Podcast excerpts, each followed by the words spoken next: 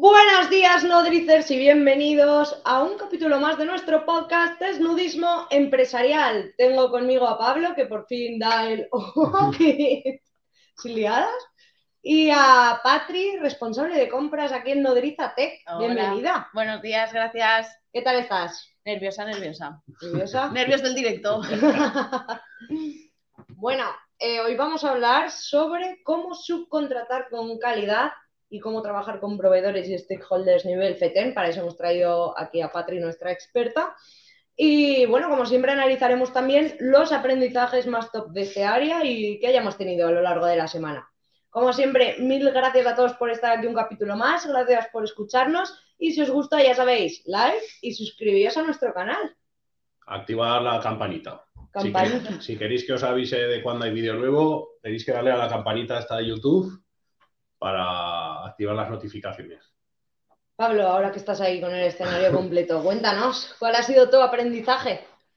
Pues a ver, yo es un aprendizaje que arrastro ya de, de mucho tiempo y que voy viendo cómo se repite casi mes a mes en Nodriza.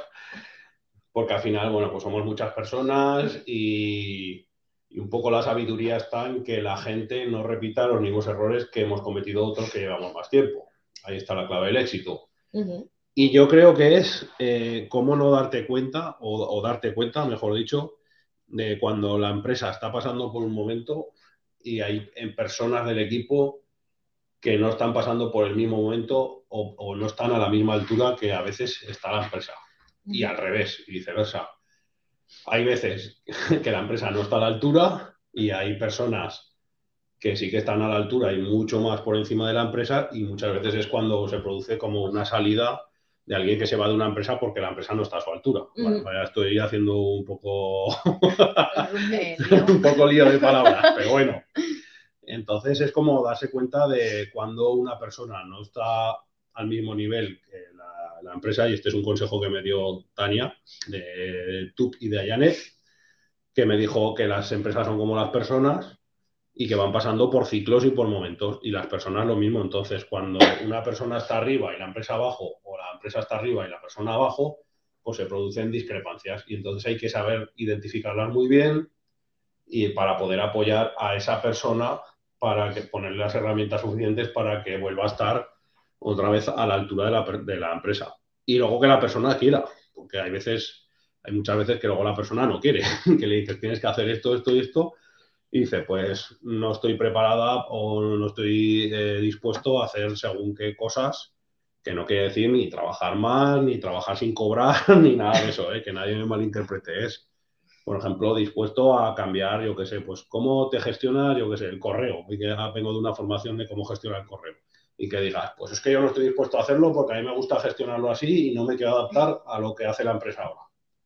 O no quiero reportar todos los días porque lo que sea, ¿no? Entonces, pues ese aprendizaje que yo creo que es darse cuenta de cuando hay gaps en- entre las personas y las empresas de tu equipo para, para trabajar sobre los planes de acción de las personas. ujú. Patri, Cuéntame. estreno, espero que por la puerta grande. Pues venga, yo lo voy a enfocar, que además es muy reciente, eh, con respecto al tema que llevamos de los proveedores. Y es un poco aquí, como eh, bien sabemos, eh, hacemos muchos análisis de producto, de calidad, de tal, con, con empresas. Entonces, inicialmente, el año pasado, pues guardábamos mucho la información. Yo particularmente guardaba todo lo que, los resultados que se desprendían y ya está, bueno, le echas un ojo, es un lenguaje muy técnico, complicado de entender, pero bueno, si más o menos las conclusiones cuadraban, había, o había algún defectillo que no se consideraba importante, bueno, porque son datos anómalos que pueden aparecer, bien, vale, porque no se considera importante. Y este año de repente, pues digo, no, vamos a dar una vuelta porque esta información tiene que valer para algo, al final por algo la estamos pidiendo.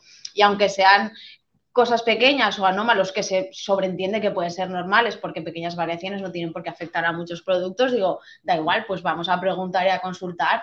Entonces fue como darle más valor a esa información que al final pedimos para algo y moverla, sobre todo moverla, pues a fábrica preguntar por qué se ha podido dar el... Y de repente he ido recopilando mucha información que ha servido para los laboratorios y decir, oye, pues mira, es que es cierto, si al final tú también nos das feedback de la explicación de nuestros resultados, pues podemos ir tomando nota, te puedo decir, oye, Patri, pues ahora sí que esto no le des importancia porque ya sabemos que es, que es y, y de hecho nos han dicho que es el camino a seguir, que, que, está muy bien esta interpretación y el recopilar aún más información de esa información, uh -huh. pues para todos tener eh, claros a qué se deben los resultados y trabajar un poco más hacia la excelencia. Hombre, a ver, al final es el camino de. Yo creo que hay un 1.0 que es tener la información, que mm. es lo que pasa ahora con el mundo del Big Data, que todo el mundo Big Data.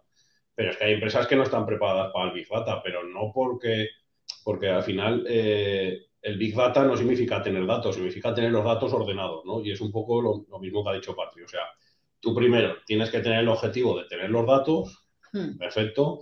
Luego de tener los datos ordenados, ya sea por bases de datos o por, o por, segmentaciones o lo que sea.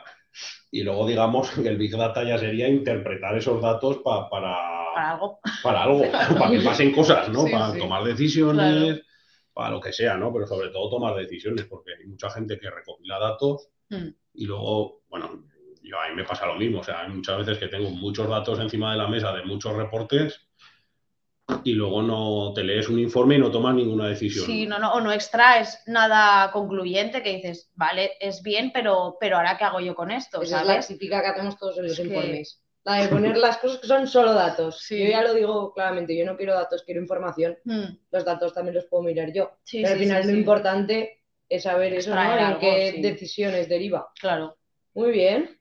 Yo mi aprendizaje eh, va en relación también a la subcontratación y además voy a poner un ejemplo real porque fue tremenda cagada. y es que, bueno, nosotros hacemos todos los años la celebración del día, ¿no? Del ICER, que es el 16 de septiembre y siempre contratamos pues un espacio para hacer un evento en el que estamos todas las personas. Y el año pasado lo tenía ya cerrado y de repente a dos semanas, bueno, el evento es el 16 de septiembre y ya lo tenía cerrado en mayo, ¿vale? Y a dos semanas del evento estaba yo con un pie en Menorca y de repente me llaman para decirme que, que no podían hacer el evento ese día porque no se habían dado cuenta de que tenían una misma reserva ese día. Entonces tuve que cambiar todo y hacer lo que me había costado dos meses en dos semanas. ¿Cuál es el aprendizaje que extraje de esto? Que hay que hacer caso a las evidencias que nos dan nuestros colaboradores. ¿Y a qué me refiero con esto? Que yo, por ejemplo, cuando empecé a hablar con el sitio en cuestión, pues sí que, por ejemplo, tardaban mucho tiempo en contestarme a los correos, a las llamadas, para cuadrar la primera visita al espacio también, pues me costó lo suyo. Entonces, al final son pequeños checks que te indican que luego cuando necesites reacción rápida probablemente no la tengas. Esto se puede aplicar a cualquier tipo de subcontratación o de proceso. Al final, el aprendizaje es que tenemos que ser tan exigentes con nuestros proveedores y con nuestros colaboradores que como somos internamente en la empresa, con todos los procesos. Porque si no haces caso a esos pequeños avisos e indicadores, luego cuando tienes realmente un problema, pues pasa lo que pasa. Mm. Hombre, al final no deja de ser poner en valor todo menos el precio. Sí, ¿no? Porque muchas veces nos fijamos a la hora de subcontratar siempre en el precio y, y- y hay que co- como ponderar todos los parámetros que hay que medir de un proveedor o de un colaborador, pero ya sea, yo te diría un stakeholder, o sea, da igual que sea eh, un cliente, que un eh, proveedor, que el de la nave de al lado, que el del banco, o sea, al final es como trabajar con la misma calidad con todo lo que te rodea, porque es que si, si no eres exigente con eso, al final no te das cuenta de, porque los proveedores muchas veces, en- el stakeholder en concreto de los proveedores, yo creo que muchas veces es muchísimo más importante que un cliente. Porque al final un cliente, pues tener mil clientes, pero proveedores sueles tener 10 Mm. o 15 o, o en los bancos, pues, pues tienes 7 y dices, no, me voy con el que menos comisiones. Y luego de repente eh, un día tienes un problema con el email, no te contestan el email o te clavan comisiones sin avisarte. O, y al final todas esas cosas también tienes que decir en, en tu, en, tu, en tu registro de proveedores, tienes que decir, a ver, ¿qué voy a medir de esos proveedores? Y luego lo que dices tú, que, que te van dando pistas muchos proveedores. Es que yo solo pienso muchas veces, dices, si aún no me tienen ganado como cliente y ya no te prestan atención, eres tú la que tiene que decir, oye, me podéis pasar, oye, perdona, es que os escribí, oye, es que no he recibido, dices, pues el día que me tengan que atender, que ya les esté soltando la pasta, ya acabé, o sea, pagué, vámonos. Además, Si, si en el momento de captarte y de decir, no, o sea, vas a tener lo mejor, te vamos a ofrecer lo mejor, tienes que ir tú detrás de, pues ya deja entrever que dices, jolín, pues el día que me tengas que atender de verdad, no sé cómo lo vas a hacer. Entonces, esto ya Yo, da yo por saco. ayer estuve colaborando en un podcast de un emprendedor que se llama el podcast Muévete Joven. eh, por si lo queréis escuchar. Ahí lo dejo. Ahí lo dejo. Eh, momento spam. y me dijo que, consejo me daba, pa- o sea, qué consejo le podía dar para montar una empresa, ¿no? Eh, de qué producto, lo que sea. Y yo le dije, joder, pues observa las necesidades que hay, ¿no? En tu entorno y, tiene, y monta algo, un producto o un servicio que cubra esas necesidades, ¿vale? Y me, me preguntó, pues, ¿y un consejo? Digo, pues un consejo, pregúntale a tus, pregúntale a tus clientes ¿no? Antes incluso de lanzar, por ejemplo, pues nosotros hemos lanzado Bunga Burger. Pues antes de lanzar la hamburguesería, Bunga Burger, ¿cuántas encuestas hicimos? ¿Mil o algo así? ¿No? Y preguntamos a nuestros clientes, pues algo tan obvio como preguntarle a tus clientes, ¿no? No se hace nunca. es increíble, o sea, Os hacéis después solo. o sea, ¿cuántas veces te han preguntado a ti, Patri, los proveedores, Ya. por ejemplo, que- qué producto, eh, una pregunta tan básica como que qué producto nos vendría bien que metieran en su catálogo para poder comprárselo. Sí, no, no, nunca. No. Nunca, o sea, es increíble, o sea, eh, pero es que seguramente nosotros, no quiero ni preguntarle, nosotros a los, los comerciales, a nuestros clientes, seguramente tampoco se lo, a nosotros sí que lo Sí, preguntamos, sí, pero sí. no hacemos tanta fuerza. Tenemos un buen despliegue. Bueno, pero, quiz- pero quizás podríamos hacerlo mejor. Sí, sí, eso sí, ¿no? siempre. Siempre, el, el sí. preguntar, el decir, vamos a hacer un grupo de enfoque con seis clientes y vamos a tenerlos una mañana, les invitamos a comer, les pagamos si hace falta o lo que sea, pero que nos digan qué, qué- qué tenemos que tener para que nos compren más. ¿no? Ahí nos dieron yo creo que una lección también, Álvaro y Yoiza, de tecnología con el desarrollo de la app, ¿verdad? Los más jóvenes de Nodrizatec, pero los que más grupos de enfoque hicieron para lanzar un Sí. proyecto. Y ahí está la diferencia entre excelencia y Mm. proyecto de seis. Bueno, pues que tienes que estar conectado a, a tus clientes o sea, y, y- y- y tener feedback continuo de, de- de tus clientes y los proveedores. Es que, es que es eso, o sea, es que nunca hacen, nunca te preguntan, ¿no? Y eso es una mala práctica, pero ya yendo un paso más adelante, ya es que no te pregunten, es que muchas veces hacen cosas mal, tan obvias, ¿sabes?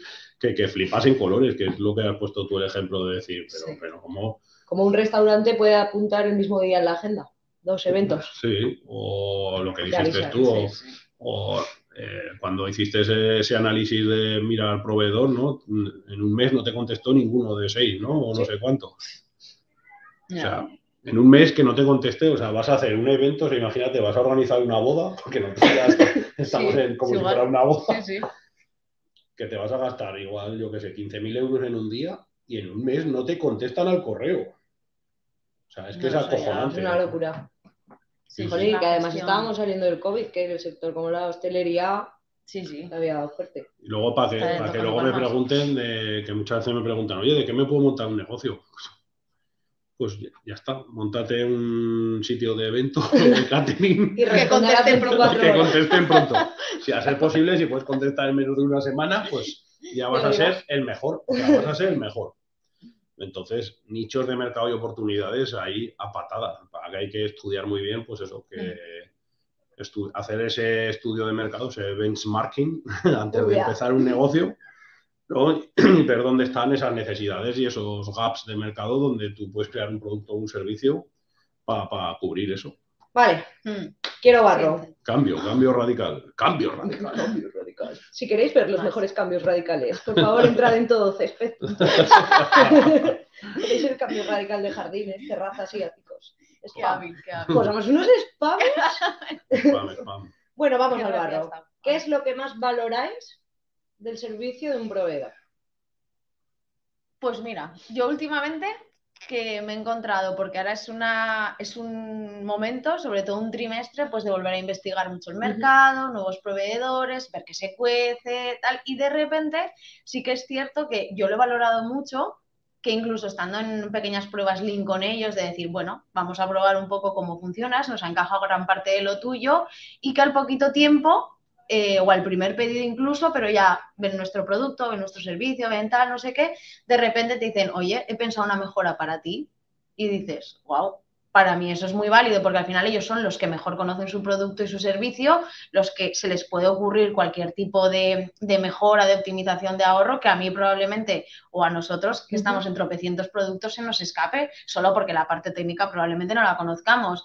Y me ha pasado con dos este año y dices, y para mí eso ha sido súper importante porque de hecho uno de ellos esa primera idea que para nosotros supone un ahorro de costes, para su facturación en principio la van a reducir. Pero ¿qué pasa? Claro, si yo te estoy dando el 5% y tú me propones eso, que para mí va a ser una optimización y un ahorro de costes, en vez del 5 te voy a dar el 15, que a largo plazo le va a repercutir en, en un beneficio también. Pero solo esos planteamientos que te hacen, dices, vale, o sea, probablemente si no me lo hubieras dicho, o igual no se me hubiera ocurrido, o no me hubiera pensado, para pensar tan, tan esto. Entonces, para mí esas propuestas que para tu mejora y para que continúes con ellos te hacen, para mí es súper importante. Además, a comienzos, ¿eh? que no te estoy hablando de proveedores de toda la vida, de confianza, que digas, no, no, así a, pequeñas pruebas que ni siquiera saben si, si vamos a continuar o no, y, y, oye, les da para pensar y conocen y dicen, pues, oye, no, es que esta caja, este cartón o este tal, o este plástico, es todo y se les ocurre una mejora para ti. Y para mí eso es muy importante. Yo, aunque parezca una respuesta un poco ambigua, ¿vale? Pero la voy a desarrollar. Es la profesionalidad. Aunque la profesionalidad incluya varias cosas, ¿vale? Pero yo la profesionalidad, y os voy a poner un ejemplo real. Yo creo que hemos trabajado ya en 15 años con tres o cuatro gestorías anteriores a, con la gente que trabajamos ahora, ¿no? Y a mí siempre me quedaba la sensación, y es un poco común como a todos los proveedores, de que, por ejemplo, eh, yo iba a la gestoría y muchas veces yo les decía, oye, pero esto no se puede hacer esto, no pues sé, por ejemplo, oye, pero no hay unas ayudas para no sé qué que leído no sé dónde. Ah, sí, es verdad. Pues, pues, pues sí, las, podéis eh, aplicar, es verdad y luego vuelves a las dos semanas. Oye, que, pero esto no se podía, si has tenido un impagado, meterlo para que no te cotice. Ah, sí, es verdad. ¿No? Y te quedas como diciendo, ¿qué mierda es trabajar con un proveedor que no es profesional de lo suyo? ¿no? O con los abogados. Me ha pasado también con abogados de decirles, oye, pero esto no se puede poner aquí un monitorio que he escuchado. Ah, sí, es verdad, eso es otro.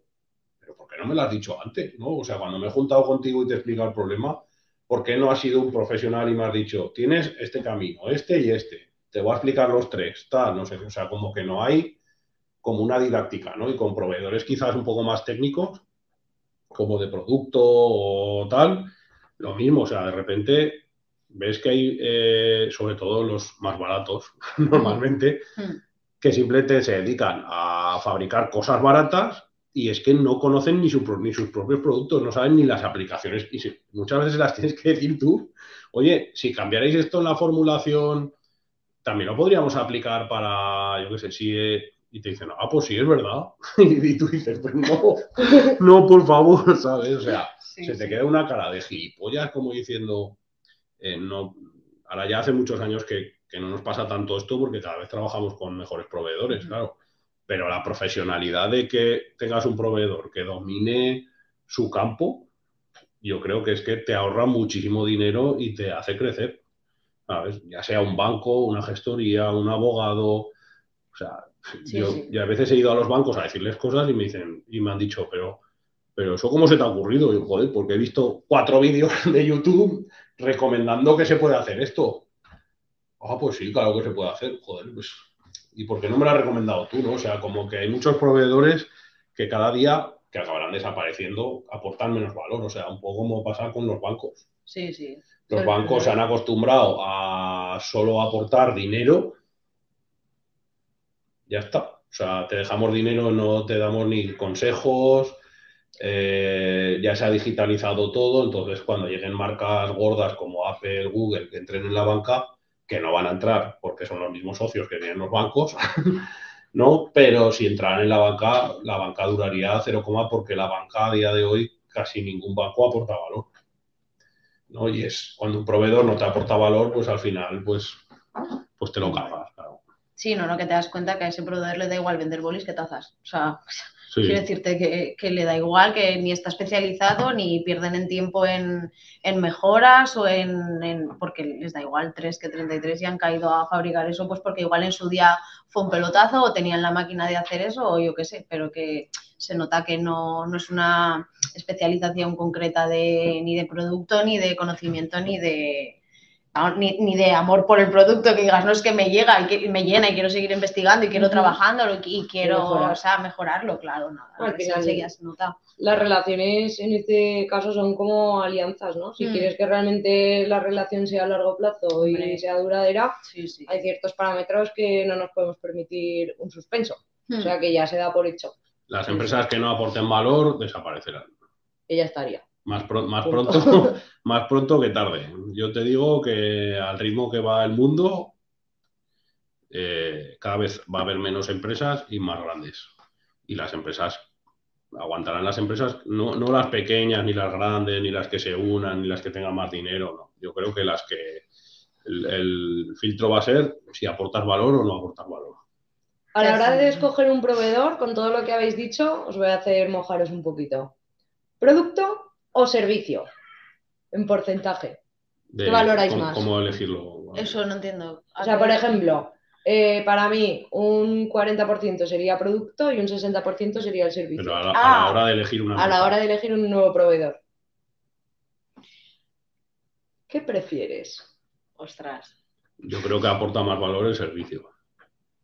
Creo yo, ¿eh? O sea, también depende de la etapa empresarial en la que estés. Si es al principio necesitas mucho servicio, ¿vale? Porque necesitas pues que te flexibilicen mejor los pagos, eh, que por ejemplo lo que ha dicho antes Patri de que te dejen probar algunos productos modo lean, que si por ejemplo quieres fabricar con tu marca y te están haciendo un producto a medida, te dejen pedir pequeñas cantidades. o sea, necesitas como mucha más flexibilidad y como que da igual si el producto vale un 10% más porque es más importante o es un 10% mejor o lo que sea es más importante el servicio y conforme te vas haciendo un, player más grande del mercado necesitas cada vez pues más otras cosas. El servicio tiene que ser igual de bueno, pero digamos que, el producto cada vez tiene que ser también mejor, más barato, más, más competitivo, etcétera. Sí, a ver, yo creo que yo también valoro mucho el servicio, quizá un poco más que el producto, porque también es verdad que al final es un trato diario con los proveedores. Entonces, ante cualquier eh, problema, urgencia, cualquier tipo de cambio inesperado, el, el, aquel que está contigo y te acompaña y te da todas las facilidades del mundo y flexibilidad y todo, para mí vale muchísimo porque al final tienes muchos proveedores y es el día a día y te pueden pasar todo lo que tienes atado y más en este entorno que tenemos ahora, que te cambie todo de un día para otro. Entonces, ahí el servicio es muy importante.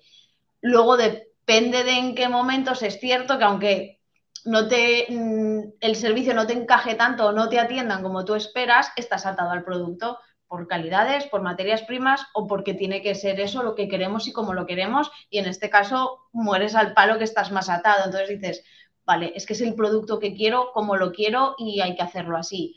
Y entonces pues quizá tienes que prescindir un poco más, pero yo sí tengo que elegir productos similares eh, servicio 100%. De hecho, es una de las cosas que evalúo en el sistema que tenemos de proveedores, es las, las, respuestas, la calidad que nos dan y todo eso, porque es súper importante que ante cualquier cosa no tengas que estar una semana detrás de la gente. ¿En qué consiste este sistema de evaluación de proveedores? Por bajarlo a la tierra y que todos nuestros oyentes. Pues hacer un poco el seguimiento de, la gestión de los proveedores con nosotros. Y es un sistema de evaluación normal, pues como tendríamos ante cualquier cosa, y, y analizas un poco pues el tipo de servicio que te dan, un poco las incidencias que puedes tener, si te respetan plazos, si la calidad con la que trabajan, si a la hora de esto, por ejemplo, en este caso que es importante, tienes algún tipo de incidencia o problema, que no tarden dos semanas en contestarte. O dentro de que a lo mejor sepas que te van a tardar, hay mucha gente que siempre arrima el hombro, muchos proveedores. Entonces, dentro de que a lo mejor tengas un problema gordo, si la solución está a la altura, es menos problema, ¿sabes? Entonces, claro, para mí eso es importante y bueno, asignas un poco digamos, el peso a lo que más, ¿ves? Que en este caso, pues va aliado a, la pregunta que has dicho. Yo según lo que evalúo, es cierto que, le asigno un peso más a, la parte del servicio que... Sí, sí, sí. Que estaba súper alineado con toda la parte de calidad de la ISO y de excelencia mm. empresarial de PCM, ¿no? Yo, yo creo que el mejor ejemplo es el de los bancos. Ahí están. ¿Tú crees, Pablo, que en el podcast no tendremos polémica? ¿Tú crees? ¿Tú crees que en algún podcast no te vas a meter con alguien? A ver, por ejemplo, cuando llegas y te hacen ir al banco a firmar cualquier puta mierda, que yo, siempre pienso lo mismo, yo digo, a ver, que me da igual si la línea de crédito me la das un 0,10 más cara, pero no me hagas ir a la otra punta de Zaragoza a firmar una puta mierda de papel, ¿sabes? Mm. Porque yo siempre pienso lo mismo, digo, los empresarios así como, yo qué sé, Donald Trump o Amancio Ortega, o sea, ¿cómo lo hacen? ¿Cómo lo hacen? O sea, ¿cómo lo hacen? O sea, tienen a un tío que está todo el día en el banco firmando cosas, tienen al banco dentro de la empresa, porque es que no, no, no me entra en la cabeza, o sea, porque, mm, oye, que tienes que venir a firmar el SEPA de, para hacer un giro, ¿Cómo tengo que ir a firmar eso, por favor? O tienes que ir al notario para la línea de crédito, o sea, las empresas que facturen mil millones, o sea, que tienen a un banco solo para eso, o es que nunca lo entenderé. Joder, cóbrame más, cóbrame más, digitalízate y no me hagas perder el tiempo cada vez que tengo que ir a firmar algo, pierdo dos horas, la mala hostia que hago y, y no estoy aportando valor a mi trabajo, ¿no? Entonces, es el mejor ejemplo de producto y servicio cóbrame más, que no pasa nada, cóbrame más, pero no me hagas perder el tiempo, ¿no? Sí, sí, sí. Luego yo creo que también hay una cosa que, bueno, al menos yo valoro mucho y es que la gente con la que trabajemos tenga una visión o una cultura similar a la nuestra. Por ejemplo, nosotros cuando hacemos el merchant de Nodriza Tech, pues que esa empresa trabaje igual que nosotros, que vaya en torno a la excelencia, que cumplan absolutamente todo y si también han venido de propio a transformar el mundo con sus propias palabras, pues aún ese plus que se llevan, ¿no? Que ahí es donde realmente salen las relaciones de calidad. Mm. Muy bien.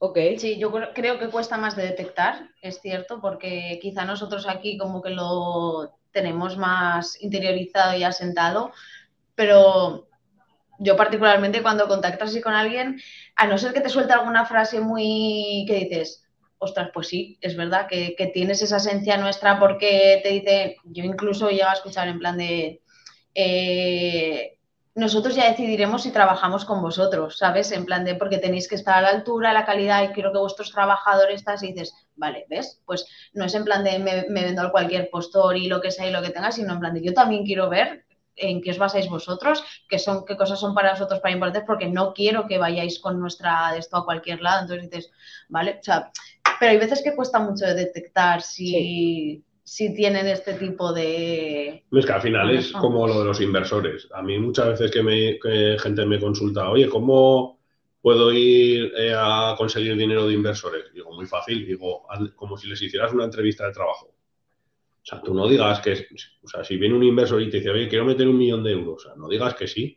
O sea, le tienes que hacer 100.000 preguntas, casi como si lo fueras a contratar para tu empresa, porque lo vas a meter en tu empresa. Pues esto es lo mismo, o sea, tú cuando metes un proveedor nuevo, o sea, les tienes que hacer prácticamente como una auditoría de arriba a abajo, pero a, nivel, a todos los niveles, ya no solo el scoring de producto servicio, sino, no sé, quiénes estáis trabajando ahí, cuánta gente estáis, qué perfil tenéis de LinkedIn, oye, vamos a empezar a trabajar con este proyecto pequeñito a ver qué tal. O sea, al final es eh, que digan los tíos, joder, esta gente, qué, profesionales son, o sea, porque si, si, si de verdad quieres, la parte de compras es súper crítica para cualquier empresa. Y muchas veces simplemente nos, fijamos, nos fijamos solo en el precio y, es un error garrafal, o sea, porque es que hay igual 100, 100 KPIs que tienes que medir de un proveedor sí, sí para decidir si trabajas con él o no. Nos sumamos, si queréis, para finalizar el podcast a una de las tendencias que estoy viendo mucho en Shorts y en Instagram, de red flags, para no contratar a ese proveedor. O sea, ¿qué evidencias saltan que nos dicen para, para, para, para, para? La que tú has dicho que tengas que ir tú detrás, para mí eso ya, las últimas veces ha sido pero y, y lo llega a contestar ya cuando realmente me llaman como un mes y medio después. Ah, que me voy a poner con tu propuesta. Digo, lo siento, es que era hace un mes, ahora ya no necesito propuesta. Y así, Sí. tal cual. Es que me llegaba a enfadar, digo, pero tendrás poca vergüenza.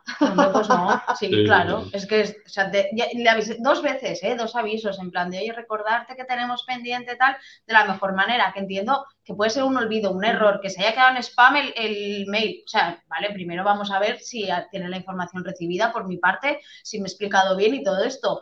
Pero ya la tercera y que recibas una llamada de mes y medio después, no, ahora me pongo con tu propuesta, es no, es que mes y medio después no necesito la propuesta. O sea, para mí eso es súper importante. Red flag Claro. número uno, la rapidez en la respuesta y número dos, que no nos hagan ghosting. Sí, sí. Esto es como una relación, ¿eh?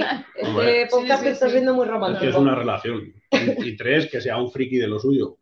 Mm. O sea, hacerle El una pregunta, suyo, o sea, sí. una pregunta a pillar. Yo qué sé, que es un proveedor de, yo qué sé, de pintura. Pues decirle, oye, ¿qué, porcentaje estáis trabajando en, una pintura acrílica eh, para decoración? Hostia, pues.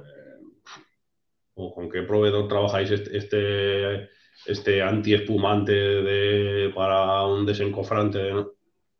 Pues si no lo saben, es que no son profesionales. O sea, como una pregunta a pillar. Y yo también metería una red flag que es ponerte eh, como mini checks para validar que todo va bien. No esperar al final. Y si en esos mini checks ya empiezas a ver las evidencias de que algo no cuadra, paras y dejas de perder el tiempo ahí. Pero Vamos, te podría decir mil, ¿eh? Las reseñas, eh, pedir, eh, ¿cómo se dice? Como cuando buscas trabajo, pedir Referencias. Referencias. referencias. Pero, o sea, Sí. hay mil cosas que puedes hacer, que, que puedes detectar. Pero vamos, es que hay, normalmente son tan obvias. ¿sabes? Sí, yo creo que hay algunos que es que enseguida dejan entrever las cosas menos bonitas. Sí, pero aún así aquí estamos, ¿eh? Contando aprendizajes de... Nos lo sabemos, es que la teoría es, fácil, es- pero luego sí, no, pero es que hay muchas cosas que caen de, de cajón, o sea, no sé, yo no sería una experta vendiendo ni nada, pero es que hay cosas que caen de cajón y es que ni se me ocurriría hacerlo o decirlo, y yo del, también de levantar el teléfono y ahora de eso, de investigar un poco nuevos y hacerme unas preguntas que digo, ¿cómo me estás preguntando esto? ¿Sabes? Que es de, venga, hasta luego, o sea, no, no me digas nada más. Y es que hay muchas cosas que son, que, incluso en una, y más en una conversación telefónica, dices, es que resultan incómodas, porque me estás preguntando esto si es la primera llamada, que, poco más si te viene, y también el interés, o sea, hay muchas veces que cuando te contestan, por lo menos se han preocupado de de cotillear quién eres, eso también dice mucho, ¿sabes? No en plan de, ¿de dónde me llamas y qué hacéis? Y que, que dices, joder, o sea, vale que he contactado yo contigo, ¿sabes? Pero te podías haber preocupado un poquito de buscarme y ver a lo mejor que Sí, Dios, si Dios- me puedes... Dios da pan al que no tiene dientes. Jolín, claro. Madre mía, madre mía. O sea, que sí, que sí, esos checks de por ahí... Con, con lo que Es cuesta conseguir clientes para luego claro. encima ser tan malos, Sí, sí, ¿eh? Pero bueno. En fin, Muy bien. ¿Queréis aportar algo más? hemos hecho muchas cosas malas, ¿eh? No, son aprendizajes. Sí, sí. No, a ver, y que dentro de la exigencia yo lo veo súper importante para... Y más, eh, pues es una de las cosas Sí. que trabajamos aquí, entonces lo que- veo súper importante. Y yo creo que no hay que relativizar con este tema, ¿eh? Porque una mala contratación de una subcontratación o una mala alianza, bueno, yo con lo del evento es que lo pasé muy mal. Mm. Yo no se lo deseo a nadie. Si podéis aprender de todo esto, no relativicéis el aprendizaje. Sí, sí. Sí, sí. Y nada, dicho esto, ha sido un placer. Patri, te has mojado mucho, te llamaremos más. Venga, nada más. Gana una segunda visita. Pues nada, Nodriters, ya nos diréis por comentarios qué os ha parecido el podcast y si queréis que tratemos algún tema en particular, ya sabéis, comentarios, comentarios. Y nada, dadle like, suscribiros a nuestro canal y mucha más información en el enlace del primer comentario. Hasta luego. Adiós.